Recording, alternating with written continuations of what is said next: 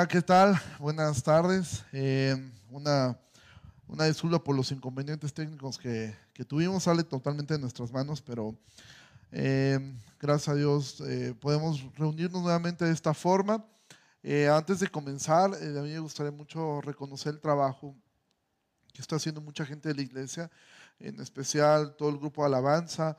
lo que ustedes miran de estos trabajos que, que de repente poder ver estos videos de esta forma. Es un trabajo de muchas horas a la semana, muchísimas horas. Gracias a, Andrés, a Isaac, a Elías, a Paola, em, a, Isra, que es quien editó esa parte del video, igualmente al equipo de medios por todo el apoyo. De verdad, han sido en este tiempo una bendición todos ellos. Eh, Irving también, este, que participó. Eh, han sido una bendición enorme. De verdad yo pido, iglesia, que estemos orando por, por ellos y que, que el Señor nos dé, eh, nos dé la gracia para continuar con todo este trabajo que estamos haciendo para Él. No es lo óptimo, no es lo que quisiéramos hacerlo de esta forma. Sin embargo, buscamos hacerlo siempre con la mayor excelencia como para el Señor. Y bueno, vamos a comenzar orando. Señor, muchísimas gracias por, por, este, por esta hora, Señor, en la cual nosotros nos podemos reunir. Gracias porque tú eres quien nos ayuda, tú eres quien nos da de tu paz, tú eres quien nos ayuda a hacer todo lo que tenemos que hacer. Yo te ruego, Señor, que ahora tú nos ayudes, Señor, que tomes el control perfecto de todo lo que estamos haciendo, Señor, que tú des gracia para poder hablar ahora tu palabra y para poder terminar esta primera parte de mensajes que hemos llevado, Señor. Te pido todo esto en el nombre de Jesús. Amén y amén. Bueno, eh, hoy vamos a mirar el libro de Nehemías. Eh, hoy estamos llegando a lo que es nuestra última eh, enseñanza respecto a lo que fue el exilio y el regreso de estos hombres a, Jerusalén, como, como hemos estado estudiando a lo largo de, de, todas estos, de estas semanas, ya varios meses que hemos estado estudiando al respecto. Hemos estado viendo cómo es que Israel como, como nación, ellos pecaron profundamente y bueno, fueron advertidos eh, por, por el profeta Jeremías, fueron advertidos eh, eh, por él respecto a lo que iba a ocurrir. Oseas también dice, hace una mención respecto a lo que puede ocurrir acerca de lo que iba a venir como consecuencia de ellos estar viviendo en pecado constantemente hasta que ocurre. Nabucodonosor los vence y los lleva a ellos, a ellos cautivos a, a, a, a una tierra que ellos no, no, no conocían, los lleva cautivos ahora hacia, hacia la región de Babilonia. Y bueno, hemos estado aprendiendo cómo es que estos hombres entonces comienzan a vivir como extranjeros. Esto lo vimos en el libro de Daniel, cómo sus amigos Daniel, eh, Sadrach, Mesach y viven como extranjeros en un mundo que no es su hogar. De la misma forma como nosotros estamos viendo exiliados del Edén, estamos viendo exiliados en este mundo que no es nuestro mundo. Vimos cómo es que la escatología que podemos ver en el libro de Daniel a lo largo de toda la, toda la, toda la Biblia, cuando vemos esto, Él nos debe llevar una esperanza acerca del regreso de Cristo y saber que al final de la historia Jesús destruirá para siempre la maldad y el pecado y entonces tendremos una vida eterna, la cual no tendrá fin y estaremos con Él para siempre. También estudiamos en el libro de Esdras eh, cómo, es la, cómo fue la historia de Zorobabel, cómo es que un primer grupo de judíos regresa a Jerusalén, pero esta obra es detenida por 16 años en los cuales se desarrolla la historia de Esther a la par. Se está desarrollando la historia de Esther y después de 16 años, Zorobabel vuelve a comenzar con la reconstrucción del templo. Es animado por, por dos profetas, por Zacarías y por Ageo, para continuar con esta obra. Y estos corazones de estos hombres son despertados nuevamente. Y, y después vimos la, la semana pasada la segunda parte del libro de Esdras, cómo nos narra lo que sucedió muchos años después que Zorobabel llegó y cómo es que este, este escriba Esdras dirige un segundo grupo de judíos que ahora están regresando a Jerusalén. Esdras fue un hombre que inquirió en la palabra de Dios y con esto logró un, avivamiento en el pueblo. Y ahora vamos al libro de Nehemías. Hoy vamos a mirar el libro de Nehemías. Este libro fue escrito por Esdras también. De hecho, eh, es muy probable que Esdras y Nehemías originalmente hayan sido solamente un libro. Y Esdras nos narra el dolor de un copero, el dolor de un hombre llamado Nehemías que servía como copero del rey con, el rey Artajerjes. Artajerjes fue hijastro de, fue hijo del rey Asuero, por ende fue hijastro de la reina Esther. Eh, este hombre, eh, eh, Anemías, era un copero, la función de un copero era muy importante, era un hombre de mucha confianza, era una persona muy cercana al rey. Él se entera que los muros de su ciudad estaban completamente destruidos y cuando los muros destruidos hacían a una ciudad completamente vulnerable. Entonces el libro nos va narrando cómo es que Nehemías haya favor delante del rey, quien le da la oportunidad de ir y restaurar las murallas y lo nombra gobernador. Esdras en este tiempo estaba fungiendo como sacerdote y él será un personaje que podamos mirar a partir del capítulo 8. Ahora, ¿de qué trata el libro de, Esdras? Prácticamente del capítulo 1 al capítulo 7 tú vas a ver la historia de lo que fue la reconstrucción de los muros. A partir del capítulo 8 hasta que termine el libro de Nehemías vas a mirar lo que fueron las reformas que Nehemías hace en eh, ahora para, Israel. Entonces, eh, los primeros capítulos no los vamos a mirar hoy, nos vamos a enfocar en la segunda parte, pero bueno, como en toda obra eh, hay enemigos y Nehemías no tarda en enfrentarse con estos enemigos. Una vez que el rey Artajerjes lo envía, le da provisiones, le da favor para que él vaya a reconstruir las murallas. Él comienza a reconstruir, pero vamos a encontrar eh, tres personajes, uno llamado Sanbalat, Tobías y Gesem, que ellos siete veces tratan de detener la obra. Primero lo hacen a través del escarnio, a través de la burla. Tratan de detener la obra que Nehemías está comenzando. Luego de que ve que las burlas no funcionan, van hacia las amenazas. ¿sí? Eh, luego levantan acusaciones falsas contra Nehemías y luego intentan pagar, bueno, no intentan, sino que le pagan a profetas para que profetizaran falsamente contra Nehemías y al final en un último intento desesperado por detener la obra, ellos eh, eh, ocupan espías para hacer esto. Pero nada de esto funciona. Nehemías alienta al pueblo y nada detiene la obra. Ahora, el libro de Nehemías está lleno de enseñanzas muy prácticas. Que de hecho, este libro quizá es uno de los libros más utilizados para hablar temas de liderazgo. Hay muchísimos libros que yo he leído eh, eh, o leí hace años eh, respecto al ejemplo de Nehemías, de cómo de cómo a, animar a, la gente a no dejar de hacer lo que tiene que hacer, cómo es que Nehemías fue un excelente líder que guió. Entonces, a Nehemías se le mira como un líder por excelencia y tú puedes rescatar muchísimos principios de liderazgo eh, del libro de Nehemías, eh, que supo guiar a su pueblo, lo supo alentar, supo enfrentar a los enemigos, no cayó en ninguna de las trampas de estos hombres. Y bueno, todo esto realmente es una excelente enseñanza, pero no es el centro del libro, ¿sí? Al final las murallas que Nehemías levantó iban a ser destruidas años después, ¿sí? Por los romanos. Estas mismas murallas iban a ser totalmente destruidas. Y entonces había algo más importante para Nehemías y para el pueblo. Había que restaurar algo más que murallas. Entonces, por un lado, el libro nos enseña cómo el esfuerzo de estos hombres logró levantar nuevamente las murallas para, para proteger la ciudad. Pero la palabra de Dios construyó nuevamente el puente que se había roto entre Dios e Israel. Este puente eh, con su pueblo que había sido destruido por la desobediencia de ellos. Entonces, en la segunda parte del libro nos enseña lo que es realmente trascendente para nosotros y lo que muchas veces se ignora más del libro. Cuando uno piensa en el libro de Nehemías o, por ejemplo, cuando estás en, aprendiéndolo eh, como niño. Yo recuerdo que de niño cuando veíamos este libro, pues siempre veíamos la historia de, de, de restaurando las murallas, y me acuerdo que nos ponían como niños a pintar la muralla o a hacer murallas ahí chiquitas, y como que siempre está el tema central del libro. Sin embargo, la segunda parte es muy olvidada y quizá es la parte más importante, ¿sí? ¿Por qué? Porque a Dios no le interesaba tanto restaurar las murallas como restaurar los corazones de un pueblo rebelde que ahora estaba de regreso en casa. Y mira, haciendo un viaje a un texto que habíamos visto anteriormente en Oseas capítulo 2, versículo 14, el profeta dijo esto, dijo, pero he aquí que yo la atraeré, está hablando de Israel, de, de su pueblo, y la llevaré al desierto, y hablaré a su corazón, y le daré sus viñas desde allí, y el valle de Acor por puerta de esperanza. Y allí cantará como en los tiempos de su juventud y como en el día de su subida de la tierra de Egipto En aquel tiempo, dice el Señor, me llamarás Ishi y nunca más me llamarás Baali, porque quitaré de su boca los nombres de los Baales y nunca más se mencionarán sus nombres. Mira, Dios cumplió esta profecía sobre, sobre su pueblo y ellos fueron llevados cautivos, fueron llevados al desierto. Dios los había llevado a este desierto llamado Babilonia. ¿Para qué? Dice aquí claramente cuál era la razón.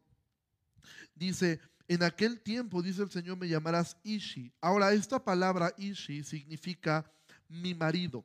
¿sí? Dios dice, yo los voy a llevar al desierto para que puedan llamarme nuevamente mi marido y nunca más me llamarán Baali. Baali significa mi Señor, pero era una referencia hacia todos los Baales que ellos comenzaron a adorar. Y mira, hace unos días, por ahí creo que fue el día jueves, eh, alguien me, buscó y me, y me, dijo acerca de, que tenía la intención de, de, hacer una ceremonia de renovación de votos en su matrimonio. Eh, lo íbamos a hacer en línea, al final esto, esto se pospuso. No es porque tuvieran ellos algún problema, era sencillamente porque querían dar un testimonio de los votos que habían hecho en alguna vez. Y esto realmente fue algo tan providencial de parte de Dios porque me cambió completamente el panorama del libro de Nehemías.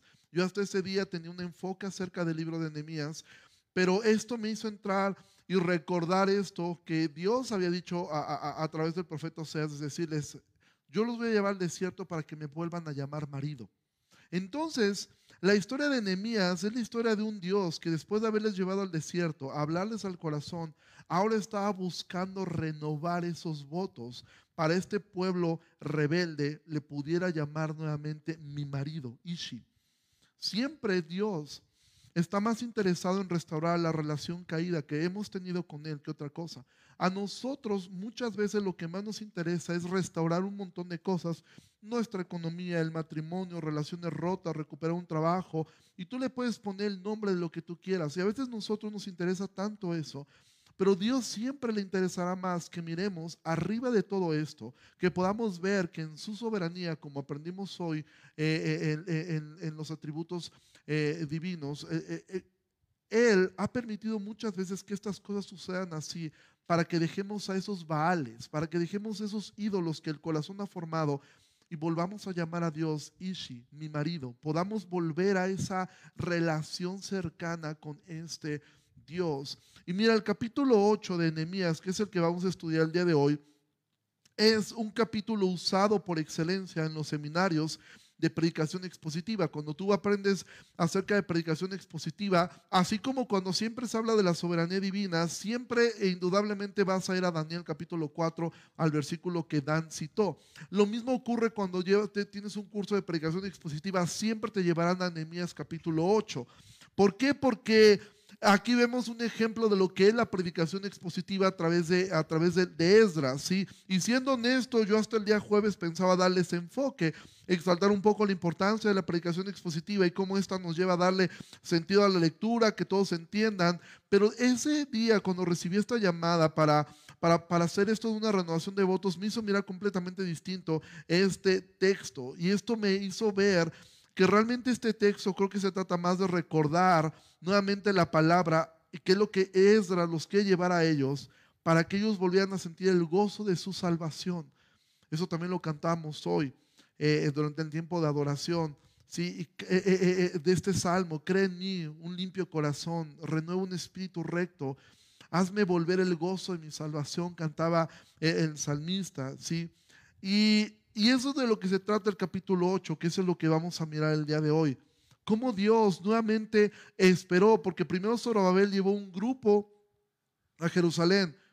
Esdras lleva al otro grupo, las murallas están prácticamente terminadas y entonces Dios va a volver a hablar al pueblo, de alguna forma renovando, el, eh, eh, renovando nuevamente el pacto que había hecho con ellos, renovando nuevamente lo que ellos habían roto. Y es aquí donde vamos al capítulo 8, al versículo 1, dice, y se juntó todo el pueblo como un solo hombre en la plaza que está delante de la puerta de las aguas, y dijeron a Esdras el escriba que trajese el libro de la ley de Moisés, el cual Jehová había dado a Israel. Y el sacerdote Esdras trajo la ley delante de la congregación, así de hombres como de mujeres, y de todos los que podían entender. El primer día del mes séptimo, y leyó en el libro delante de la plaza que está delante de la puerta de las aguas, desde el alba hasta el mediodía, en presencia de hombres y mujeres y de todos los que podían entender. Y los oídos de todo el pueblo estaban atentos al libro de la ley, y el escriba Esdras estaba sobre un púlpito de madera que habían hecho para ello, y junto a él estaban Matatías, Semanías, Urías, Silcías, Maasías, a su mano derecha y a su mano izquierda, Pedaías, Misael, Malquías, Asum, Asbadana, Zacarías y Mesulam. Abrió pues Esdras el libro a los ojos de todo el pueblo, porque estaba más alto que todo el pueblo. Y cuando lo abrió, todo el pueblo estuvo atento. Bendijo Esdras a Jehová, Dios grande, y todo el pueblo respondió, amén, amén, alzando sus manos y se humillaron y adoraron al Señor inclinados a tierra. Y los levitas Jesús, Abán y Serabías, Jamim, Acub, Sebatai, Odías, Masías, Kelitas, Arías, Josabed, Anán y Pelaía hacían entender al pueblo la ley y el pueblo estaba atento en su lugar y leían en el libro de la ley de Dios claramente y ponían sentido de modo que entendiesen la lectura.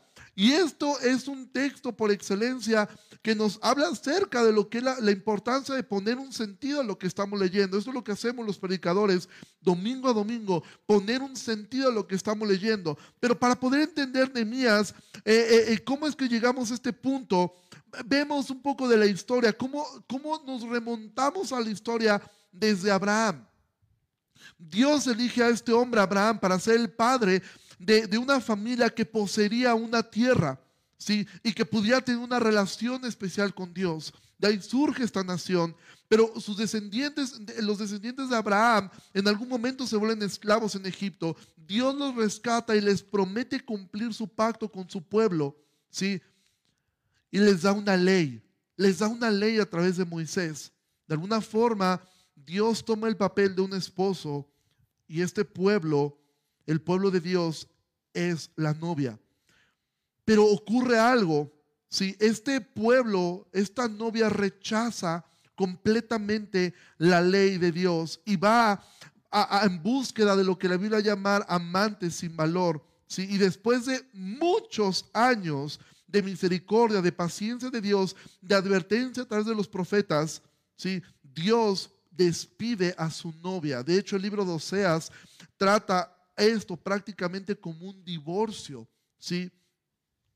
Y ahora el exilio llega a ellos, y ellos son exiliados ahora a Babilonia, ¿sí? Y ellos quedan completamente ahora sin, sin su tierra, sin su país, ¿sí? Sin un templo. Ahora, ¿cómo es que este pueblo se iba a poder relacionar con Dios? Entonces ahora el pueblo está reunido nuevamente en Jerusalén con un templo construido y, nuevamente van a escuchar la ley de Dios.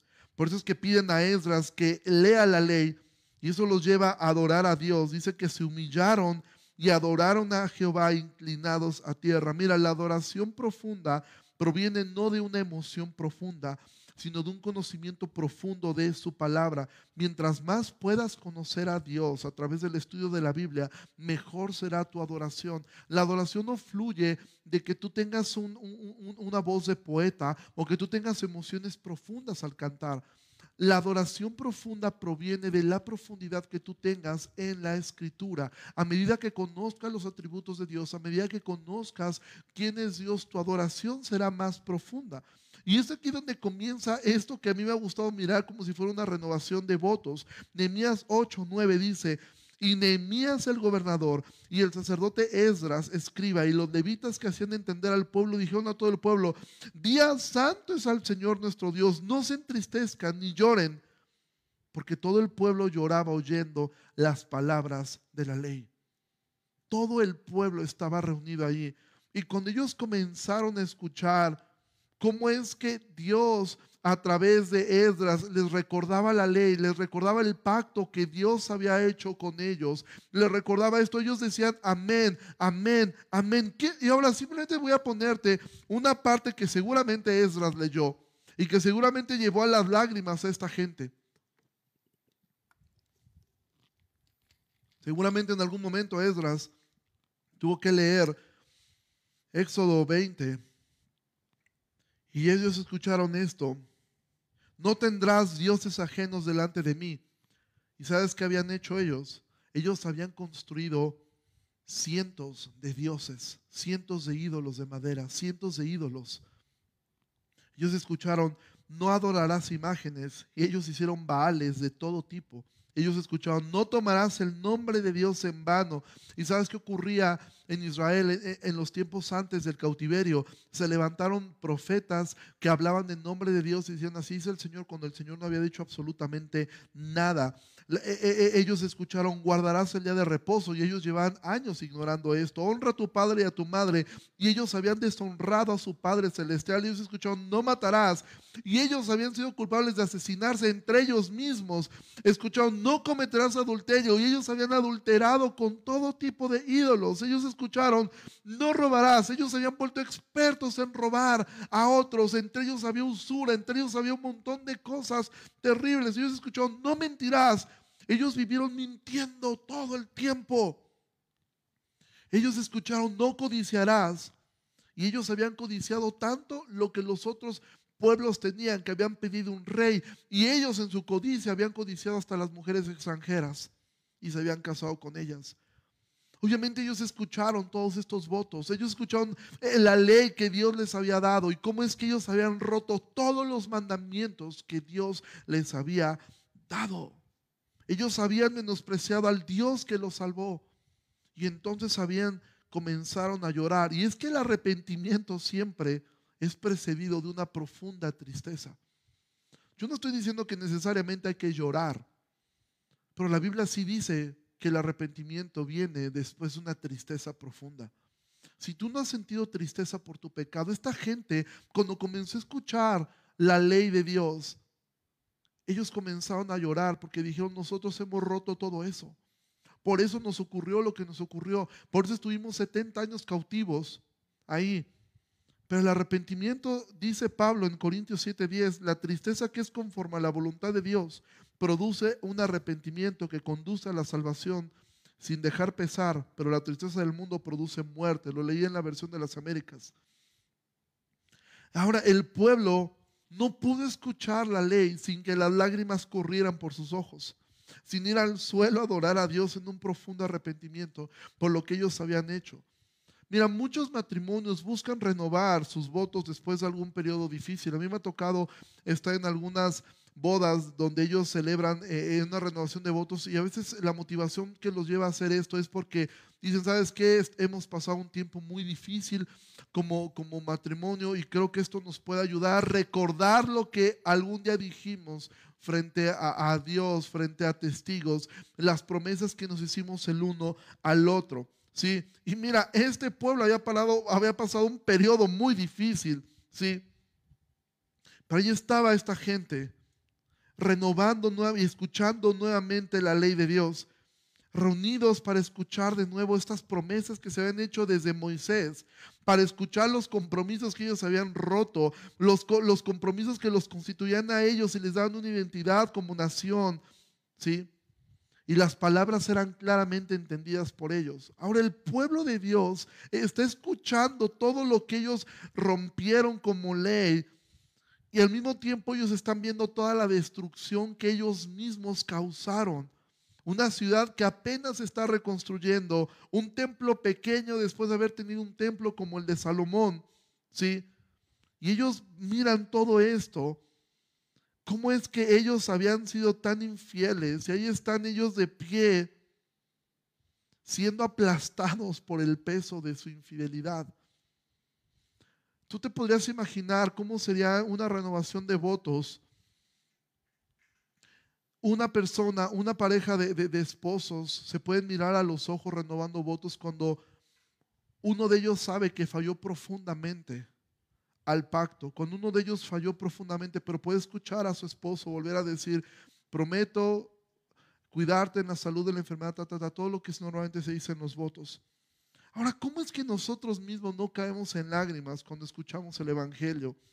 Cuando nosotros escuchamos constantemente en la predicación, ¿cómo es que nosotros hemos roto estos votos con Dios? Un Dios que nos ama, pero Dios siempre toma la iniciativa para restaurar la relación. Él nos lleva al desierto muchas veces para ser disciplinados, pero también para hablarnos al corazón. ¿sí? Mira, actualmente vemos todo esto de la pandemia que desafortunadamente parece que nos va a encerrar otro mes más, ¿sí? Pero en medio de todo esto tú puedes ver algo. La gente no se arrepiente. No los lleva al arrepentimiento esto. Siguen viviendo sus vidas como ellos quieren. Pero entonces llegamos al versículo 10. Dice, luego les dijo, vayan, coman grosuras, beban vino dulce y envíen porciones a los que no tienen nada preparado, porque día santo es a nuestro Señor. No se entristezcan, porque el gozo del Señor es su fuerza. Ahora imagina nuevamente una escena de, la renovación de votos. La novia está afligida, está avergonzada porque ella está consciente de su adulterio, de las muchas veces que engañó a su esposo, que lo único que había hecho era cuidarla y amarla. Esto lo vimos, tú recuerdas, eso lo vimos en Oseas. Sí, Jeremías lo va a decir de esta forma, qué mal hallaron en mí qué mal hallaron en mí para hacer lo que están haciendo. Pero ahí está este Dios, ahí está este, este Dios como un marido, está allí viendo a su esposa, extendiendo sus manos expectante, ¿sí? Y esta mujer, este pueblo escuchando, hemos roto todo eso y aún así Dios nos ama. Aún así Dios nos ama y aún así Él nos está recordando a través de su ley, yo voy a terminar la obra que he comenzado en ustedes. Y no los abandoné por completo, que aquí están nuevamente. Después de 70 años, Dios en su amor movió todo. De tener un un rey tan perverso como Nabucodonosor, que degolló al rey Joacim, eh, eh, que le sacó los ojos al rey Joacim después de haber degollado frente a él a sus hijos. Después Dios humilla a este rey, muda su corazón y después Dios levanta a otros hombres y después Isaías da una profecía y Daniel se la recuerda a Ciro y el corazón de Ciro se vuelve a, a Dios y deja, ¿quién mueve todo esto? Y ellos están recordando cómo rompieron todo este pacto con Dios. Pero ahí está Dios diciendo, aquí estamos nuevamente, 70 años después, para volver a comenzar. Y este día la postura de Dios hacia su pueblo era, hoy es un día santo para el Señor.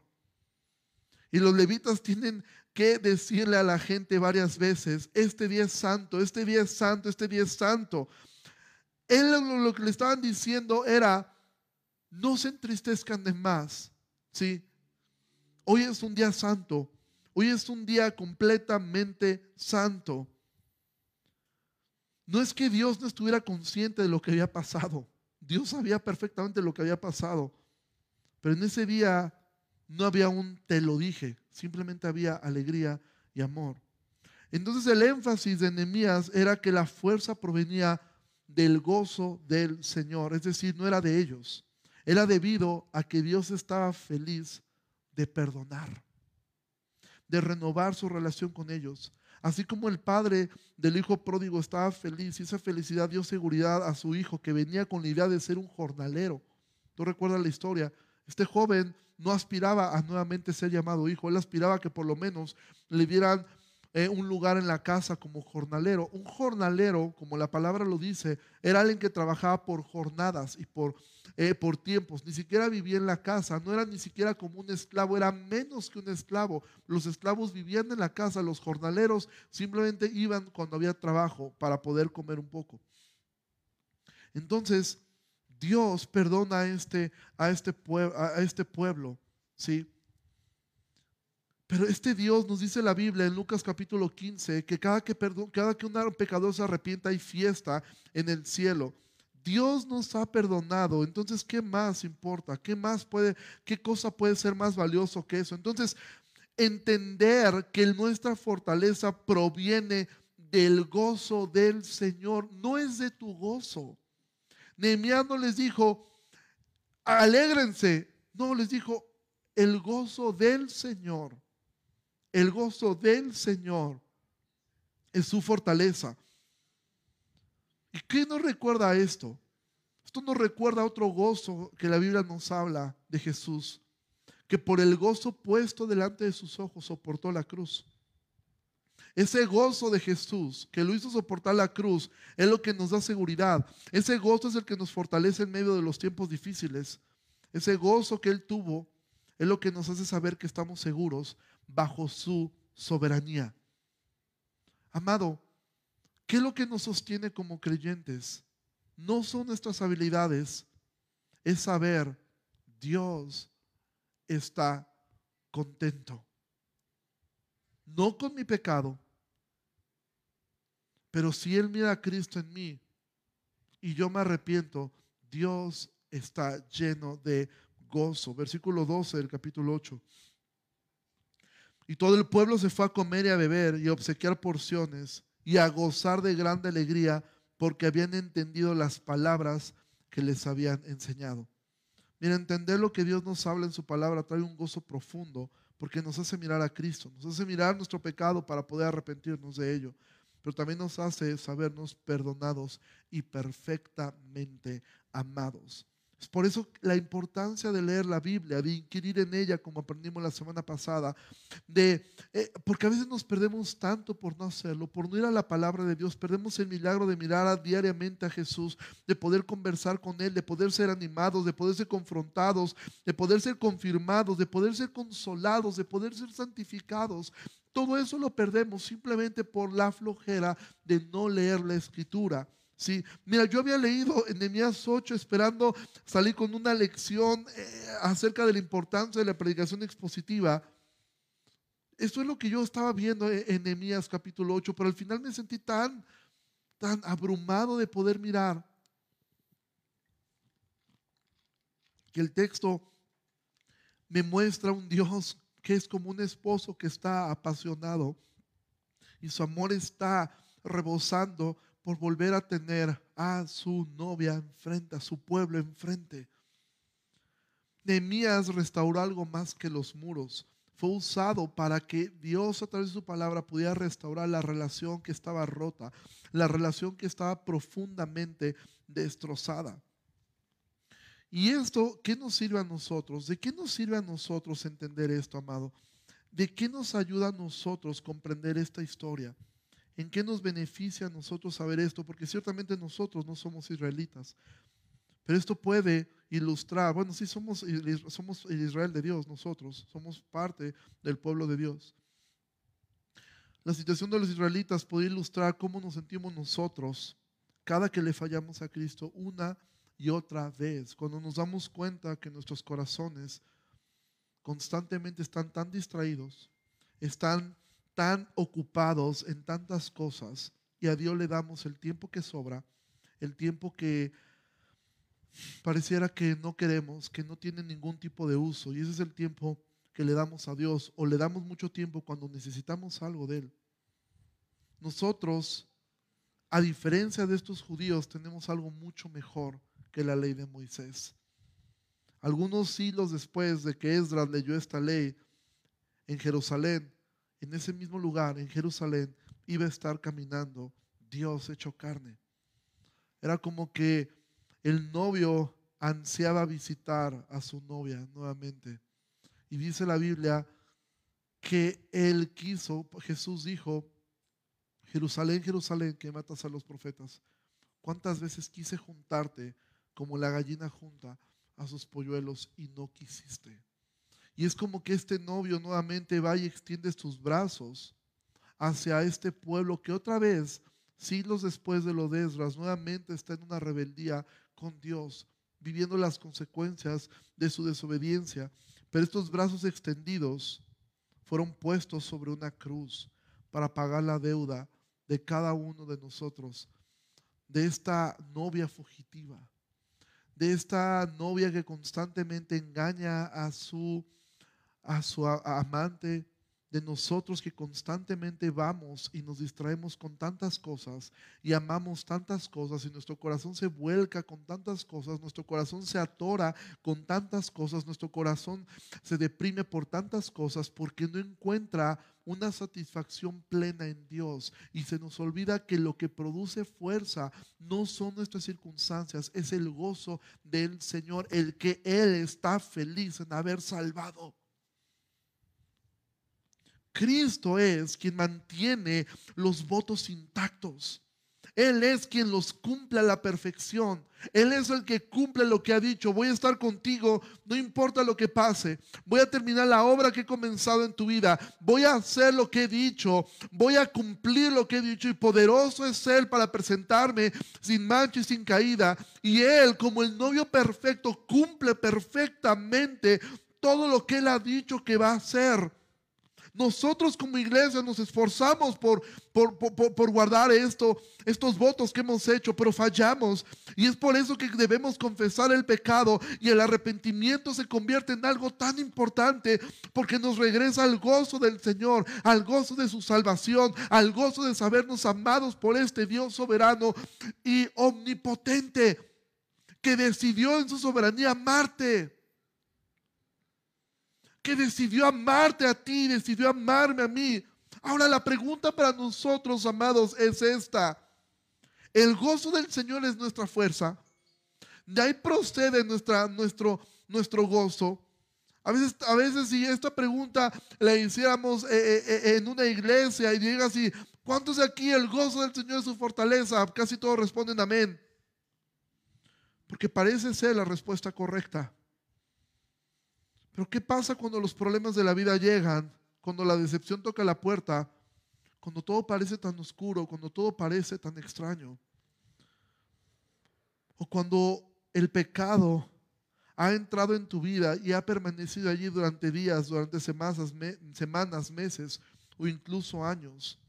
¿Qué pasa cuando la palabra fuerza parece ser incomprensible debido a la debilidad que sentimos? Y dices, la palabra fuerza, ¿qué es eso? No entiendo lo que es la palabra fuerza. Cuando el gozo del Señor se siente tan lejano, tan imposible de alcanzar, cuando nuestros fracasos o nuestra falta de fe muchas veces nos llevan a cuestionarnos, ¿dónde está Dios? ¿Dónde está Dios? Y a veces esa pregunta surge de un corazón incrédulo pero a veces surge de un corazón dolido. Y eso, amado, no es incorrecto en sí. Los salmos nos dan muestra de tantas veces que los salmistas derramaron su corazón delante de Dios. Pero todo proviene de haber olvidado que nuestra felicidad proviene de su salvación y nuestra fuerza proviene de ese gozo que hay en Dios debido a que Él está feliz de salvar. ¿Dónde está la respuesta a estas preguntas? Está allí. En saber que Jesús no se ha cansado de nosotros. En saber que mientras hay vida y esperanza. En saber que el tesoro más grande que tenemos es Él. En entender que todo en este mundo es imperfecto.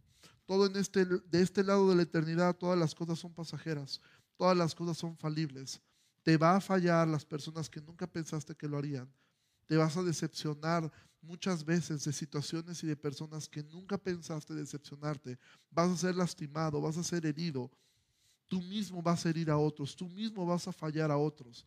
Tú mismo serás muchas veces utilizado por tu carne o aún por el diablo para hacer daño a otras personas. Y nosotros caminamos de este lado de la eternidad, rompiendo tantas veces lo que nos comprometimos con el Señor cuando dijimos, he decidido seguir a Cristo. Tú eres mi Señor, tú eres mi Salvador.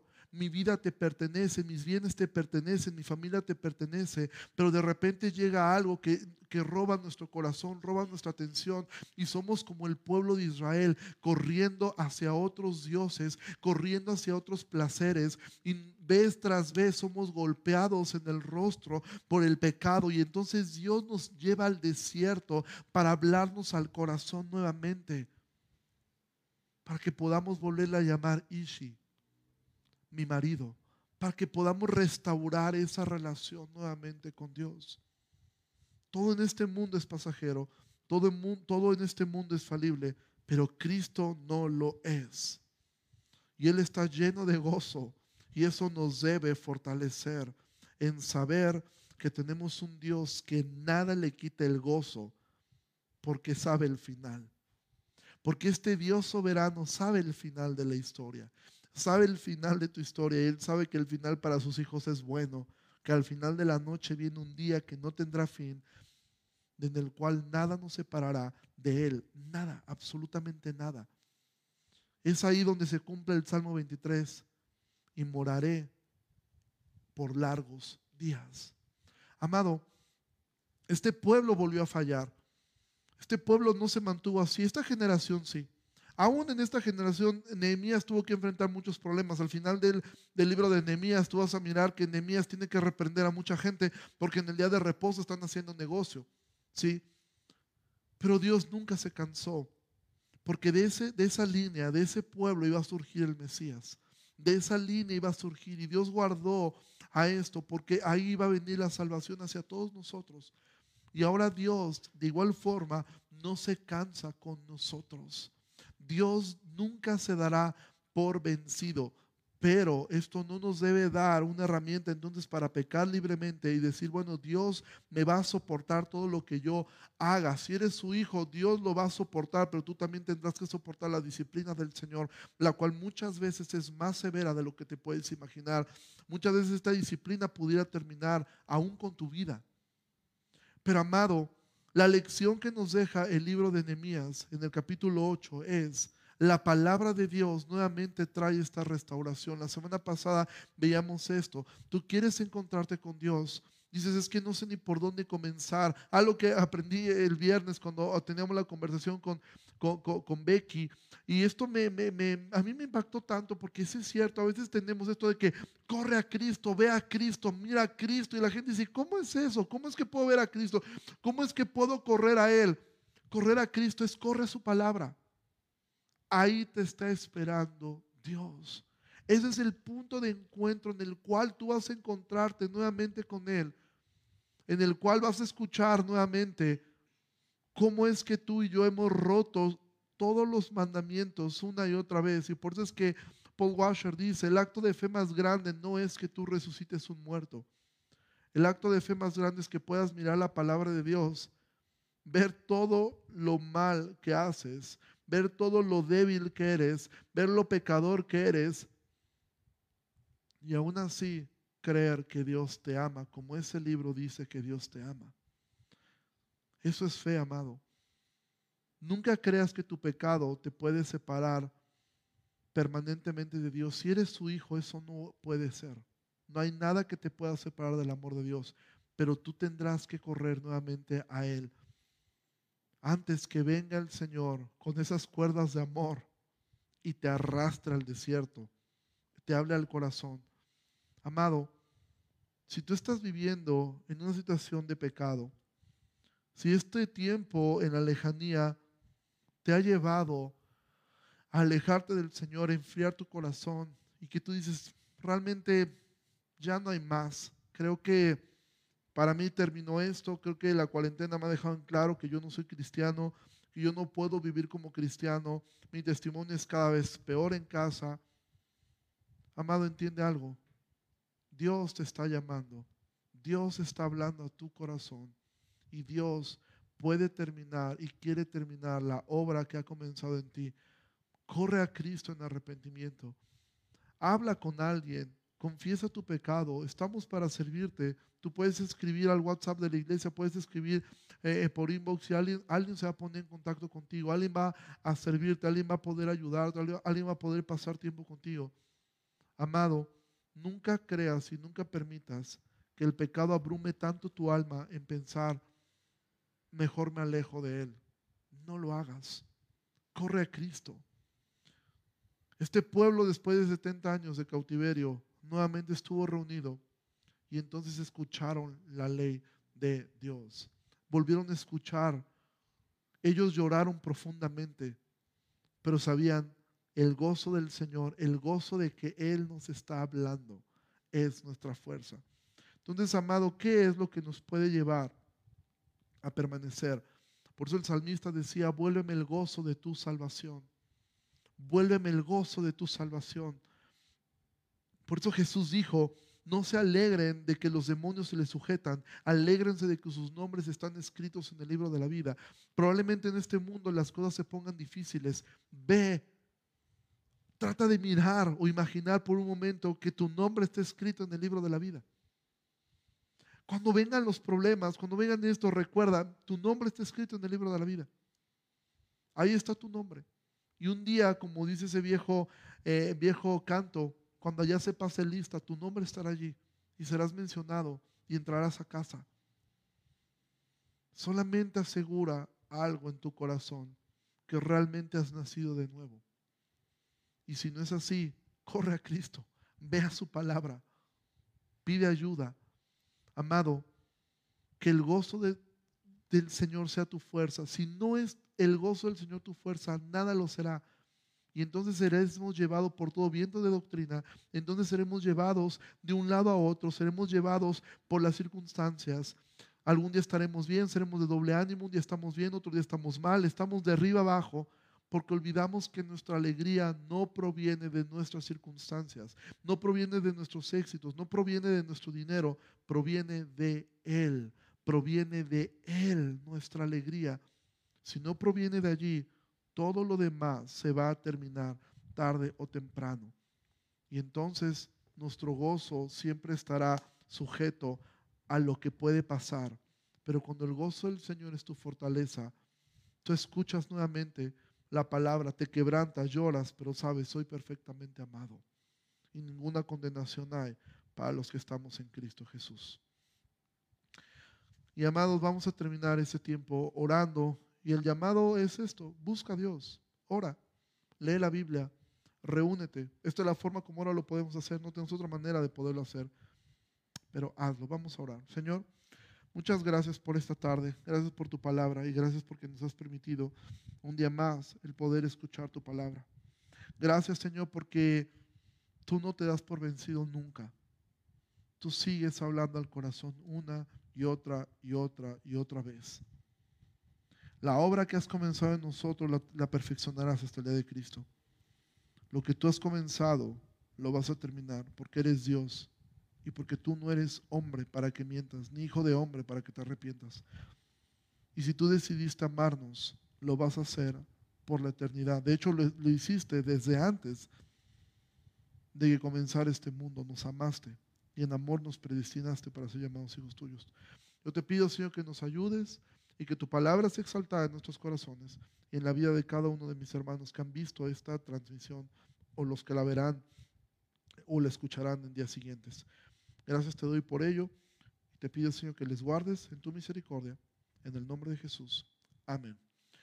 Bueno, iglesia, eh, siempre es un, gusto el poder saber que a través de estos medios, aquí solamente habíamos ahorita tres personas en este lugar, eh, eh, pero el saber que que el Señor ocupa estos medios para poder nosotros estar eh, escuchando su palabra. Les pido que estén orando por, por, por nosotros, eh, tanto en el, todos los que formamos el liderazgo, que estés orando por ellos, que estés orando también por, por la gente que está aquí en medios, por la gente que, que está sirviendo en la, alabanza. Eh, que el Señor nos guarde la salud, nos guarde todo. Y en especial te pido que estés orando por mi vida. Eh, vamos a comenzar a partir de, esta semana el estudio en el libro de Santiago. Te animamos a que te conectes. El martes tenemos por ahí lo de, lo de escatología. Yo les pido que hoy por la tarde estén orando. El día de hoy estaré predicando también vía internet en una iglesia en Bolivia que nos, nos, contactaron, nos pidieron este, eh, que si podamos compartir con ellos. Te pido que estés orando por ellos, por una iglesia en Cochabamba, en Bolivia. Entonces, Dios les bendiga mucho, que pasen una excelente tarde y Dios les bendiga. Nos vemos pronto. Gracias. Thank you.